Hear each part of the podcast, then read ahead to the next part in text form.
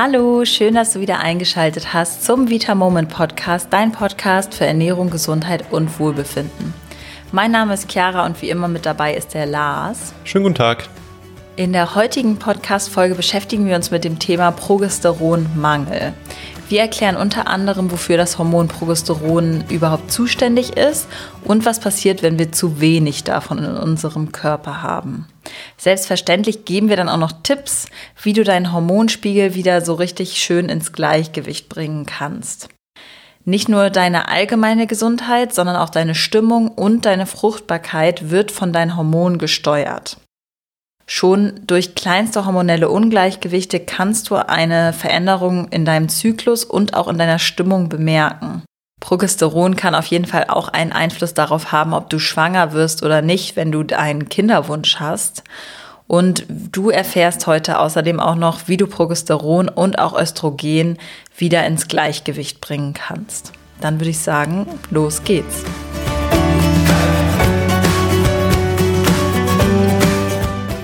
Also sowohl Progesteron als auch Östrogen gehören zu den wichtigsten Sexualhormonen der Frau. Lars, erklär doch einmal ganz kurz, was eigentlich Progesteron ist. Ja, also das Progesteron wird auch Gelbkörperhormon genannt und wird generell in den Eierstücken der Frau gebildet. Wichtig ist, dass das Progesteron im Prinzip den Körper dann auf die Schwangerschaft vorbereitet. Nach dem Eisprung ist es nämlich so, dass die Progesteronkonzentration ansteigt und dadurch wiederum wird die Gebärmutterschleimhaut aufgebaut, damit sich dann eine Einzelle darin einnisten könnte. Und wenn es dann nicht zu einer Befruchtung kommt, dann sinkt die Konzentration an Progesteron wieder ab und damit wird dann die Schleimhaut durch die Menstruation quasi ausgeschieden. Anders ist es aber, wenn die Eizelle befruchtet wird, dann bleibt nämlich die Konzentration vom Östrogen und auch vom Progesteron hoch und dann sorgt das Progesteron dafür, dass die Eizelle im sicheren Schutz der umgebauten Gebärmutterschleimhaut bleibt und sich da eben dann der Embryo im Bauch entwickeln kann. Okay, das heißt, ich benötige ein Progesteron, um überhaupt schwanger zu werden. Das habe ich ja eben schon mal gesagt. Wofür ist es denn ansonsten noch wichtig, unser Progesteron? Für sehr viele Sachen ist, glaube ich, klar, schließlich ist es ein Hormon für unseren Körper. Das heißt, das Gleichgewicht sollte auch bestehen.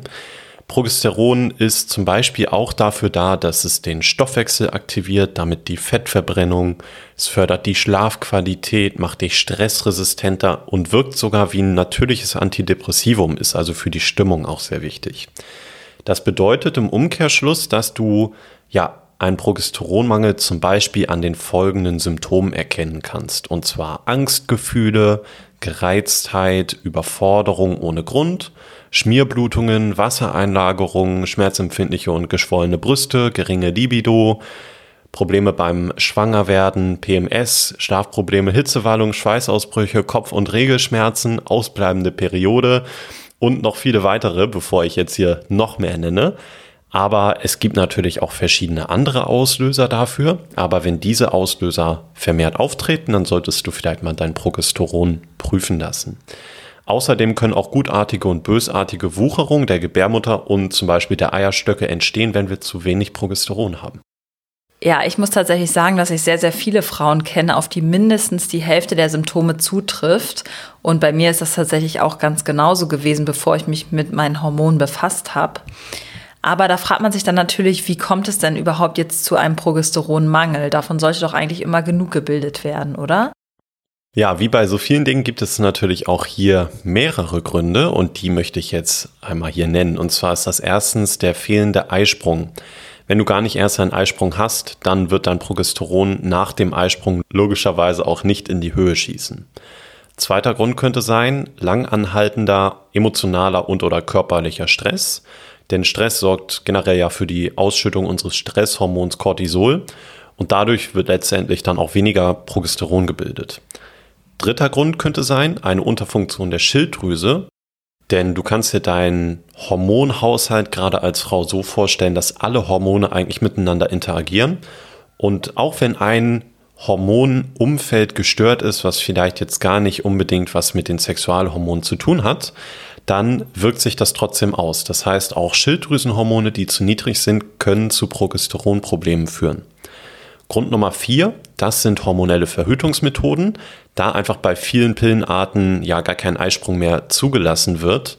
Und das bedeutet natürlich so wie bei Grund eins, dass dann einfach das Progesteron fehlt.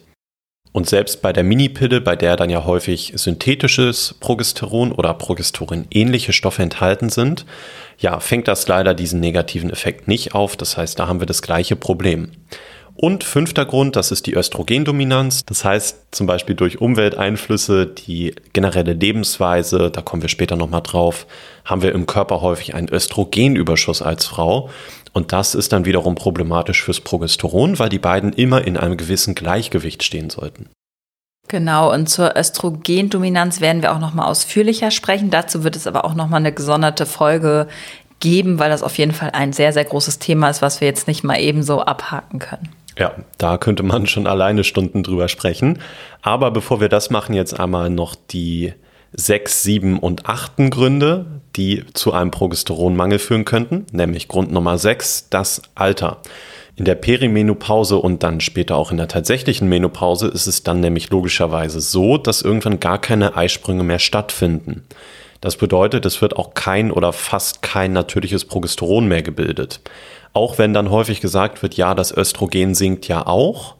Das ist auch richtig. Das Problem ist aber, dass meistens das Progesteron noch viel stärker sinkt.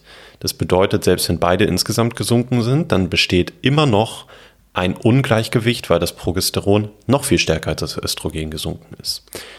Grund Nummer sieben, das sind Frauen, die ganz viel Sport machen. Da ist es einfach so, gerade im sensiblen weiblichen Hormonsystem, dass einfach sehr viel Sport und häufig auch Kalorieneinschränkungen zu starkem Stress für den Körper führen.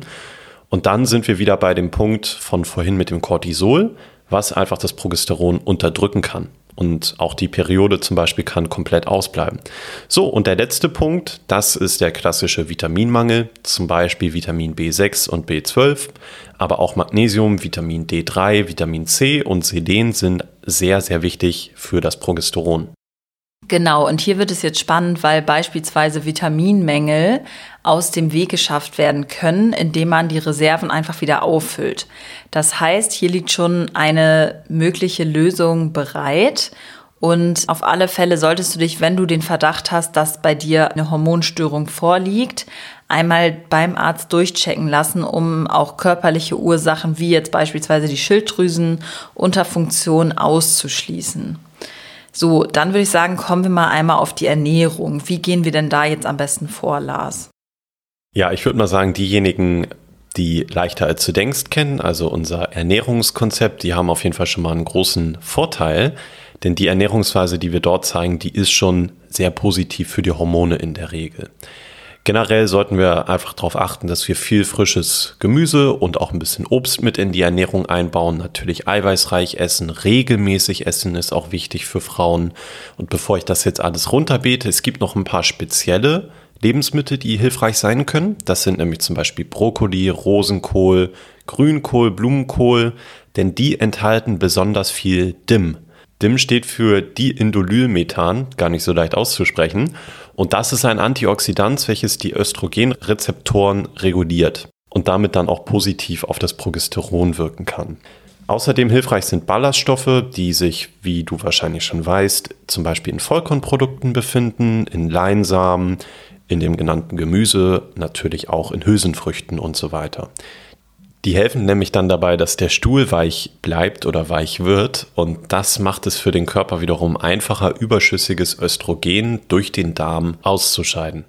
Ganz genau. Dann solltest du natürlich sowieso versuchen, in erster Linie über deine Nahrung ausreichend an alle Vitalstoffe zu kommen. Wenn du aber sicher gehen willst, dass du wirklich ausreichend versorgt bist, kann auch ein hochwertiges Nahrungsergänzungspräparat sinnvoll sein. Das ergibt vor allem dann Sinn, wenn du im Alltag einfach nicht ausreichend Zeit hast, dich intensiv damit auseinanderzusetzen, was jetzt in den von dir verzehrten Lebensmitteln an Nährstoffen enthalten ist. Oder wenn dein Nährstoffmangel einfach schon so groß ist, dass du ihn so jetzt momentan einfach nicht auffüllen kannst, nur durch Nahrung. Lars, kannst du einmal erklären, welche Aufgaben im Hormonhaushalt die verschiedenen Nährstoffe haben? Ja, da erstmal zwei kurze Punkte vorab. Erstens ist es natürlich so, dass wir grundsätzlich ein funktionierendes Körpersystem brauchen. Das heißt, wir brauchen im Optimalfall alle Mikronährstoffe, damit auch die Hormone gut und richtig funktionieren. Wir haben jetzt hier ein paar besonders wichtige einfach rausgestellt und die findest du natürlich auch alle bei uns im Shop auf vitamoment.de. Das ist nämlich einmal zum Beispiel das Vitamin D3, ist ja aktuell sehr beliebt und sehr bekannt, denn das unterstützt zum Beispiel das Immunsystem und reguliert den Östrogenspiegel. Da, wie wir vorhin meinten, ganz häufig eine Östrogendominanz vorliegt, hilft das also dabei, das Östrogen vielleicht ein bisschen zu senken und damit im Verhältnis zum Progesteron das Verhältnis wieder besser zu machen. Außerdem Vitamin B6, denn das steigert die Progesteronproduktion und kann auch einen Überschuss an Östrogen ausgleichen. Vitamin B12 zum Beispiel ist wichtig für die Produktion von Botenstoffen und Hormonen und da gehört dann natürlich das Progesteron auch dazu. Vitamin C findest du genauso im Shop und das wirkt antioxidativ und zellschützend, was in dem ganzen Prozess wiederum auch relevant ist. Magnesium wirkt auf das Verhältnis von Östrogen und Progesteron und vor allem wirkt Magnesium ja auch als Stressschalldämpfer, so nennen wir das immer. Und wir hatten ja vorhin sozusagen den Punkt, dass Stress auch schlecht fürs Progesteron und für die Hormone ist. Insofern, wenn du durch Magnesium besser mit Stress klarkommst, dann freuen sich auch deine Hormone. Ganz genau. Und wir haben ja auch vorhin noch das Selen erwähnt, denn dieses ist für eine funktionierende Schilddrüse essentiell. Selen ist zum einen für die Regulation des Jodstoffwechsels wichtig und auch für eine geregelte Funktion deines Hormonhaushalts. Den Link dazu und auch zu den Produkten, die Lars eben gesagt hat, findest du, wie schon gesagt, auf www.vitamoment.de oder auch in der Beschreibung des Podcasts. Da kannst du dann einfach auf den Link klicken. Die Hormone wieder ins Gleichgewicht zu bringen, ist allerdings nicht von heute auf morgen machbar. Das muss ich auch ganz ehrlich sagen. Hier ist wirklich Geduld und auch Durchhaltevermögen gefragt. Neben Ernährung und auch Nährstoffen kannst du dann auch noch mehr tun. Was haben wir denn da noch zu bieten an Tipps, Lars? Ja, ich glaube, du kannst es dir wahrscheinlich schon denken, was jetzt als allererstes kommt. Und das sagen wir in fast jedem Podcast, weil es einfach gerade heutzutage so wichtig ist. Nämlich Stress reduzieren. Stress wird immer noch heutzutage ganz, ganz stark und häufig unterschätzt und leider einfach runtergespielt. Für viele in unserer Gesellschaft ist der dauerhafte Stress wirklich normal und wenn man den vielleicht auch nicht hat, dann denkt man, man macht zu wenig oder so. Und vielleicht fällt es uns selbst sogar gar nicht mehr auf, aber was wir versprechen können, ist, dass es dein Hormon auf jeden Fall auffällt. Denn der dauerhafte Stresspegel, der führt ja wiederum dann dazu, dass einfach Progesteron zum Beispiel leidet. Das bedeutet, was du versuchen kannst, ist, dass du so gut es geht Entspannungsroutinen in deinen Alltag einbaust. Das können ganz einfache Sachen sein wie spazieren gehen, das muss auch nicht immer eine sportliche Ambition haben, genauso wie beim Yoga, auch das muss nicht immer super anstrengend sein, das kann auch ganz, ganz entspannend sein, wenn du das möchtest.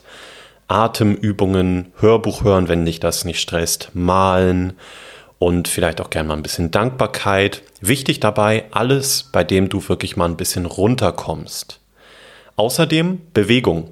Wir hatten ja vorhin gesagt, nicht Extremsport machen. Das ist einfach fürs weibliche Hormonsystem häufig problematisch. Aber wenn du regelmäßig in Bewegung bist, dann ist das tatsächlich sehr gut für deinen Körper. Insbesondere bei kürzeren Kraft- und Intervallsportarten. Also am besten auch keine langen Ausdauerläufe. Das waren auf jeden Fall schon mal gute Punkte, würde ich sagen. Und ich würde das nochmal einmal zusammenfassen, damit du jetzt aus der Folge rausgehst und dich auch wirklich noch an alles erinnerst. Zum einen haben wir darüber gesprochen, dass ein Mangel an Progesteron verschiedene Ursachen haben kann, denen du auf den Grund gehen solltest. Wenn du die Ursache auf fehlende Mineralstoffe oder auch ein Vitamindefizit hindeutet, kannst du diesen Mangel ganz einfach selber beheben. Es muss dafür jetzt nicht unbedingt immer eine Hormonersatztherapie sein, sondern es kann auch einfach ganz natürlich geschehen, dass du deinen Hormonhaushalt wieder ins Gleichgewicht bringst. Eine gesunde Lebensweise und auch die Versorgung mit den wichtigsten Vitaminen und Mineralstoffen und auch Spurenelementen können für deinen Progesteronspiegel auf jeden Fall sehr, sehr positiv sein und den wieder in Balance bringen und auch dein Körpergefühl einfach wieder ins Positive verändern. Dann empfehlen wir dir auf jeden Fall auch deinen Stress zu reduzieren und für ausreichend Sport, Bewegung und auch Entspannung zu sorgen. Wir hoffen, dass du auf jeden Fall einiges mitnehmen konntest und deinen Hormonhaushalt wieder ins Gleichgewicht bekommst, falls du auch unter den von uns genannten Symptomen leidest. Wir freuen uns, dass du wieder mit dabei warst. Und ich würde sagen, dann hab noch einen wunderschönen Tag und wir hören uns nächste Woche. Bis dann. Tschüss. Um sicher zu gehen, dass du keine neue Folge mehr verpasst, kannst du ganz einfach auf den Abonnier-Button klicken und du verpasst keine neue Folge mehr. Also geh gerne in das Format, wo du diesen Podcast hörst, also sei es Spotify, Deezer oder was auch immer. Da ist immer so ein Feld, wo steht Abonnieren. Klick da einfach drauf und dann wirst du ab sofort benachrichtigt, sobald es eine neue Folge gibt. Also ich würde sagen, besser und einfacher geht's eigentlich gar nicht.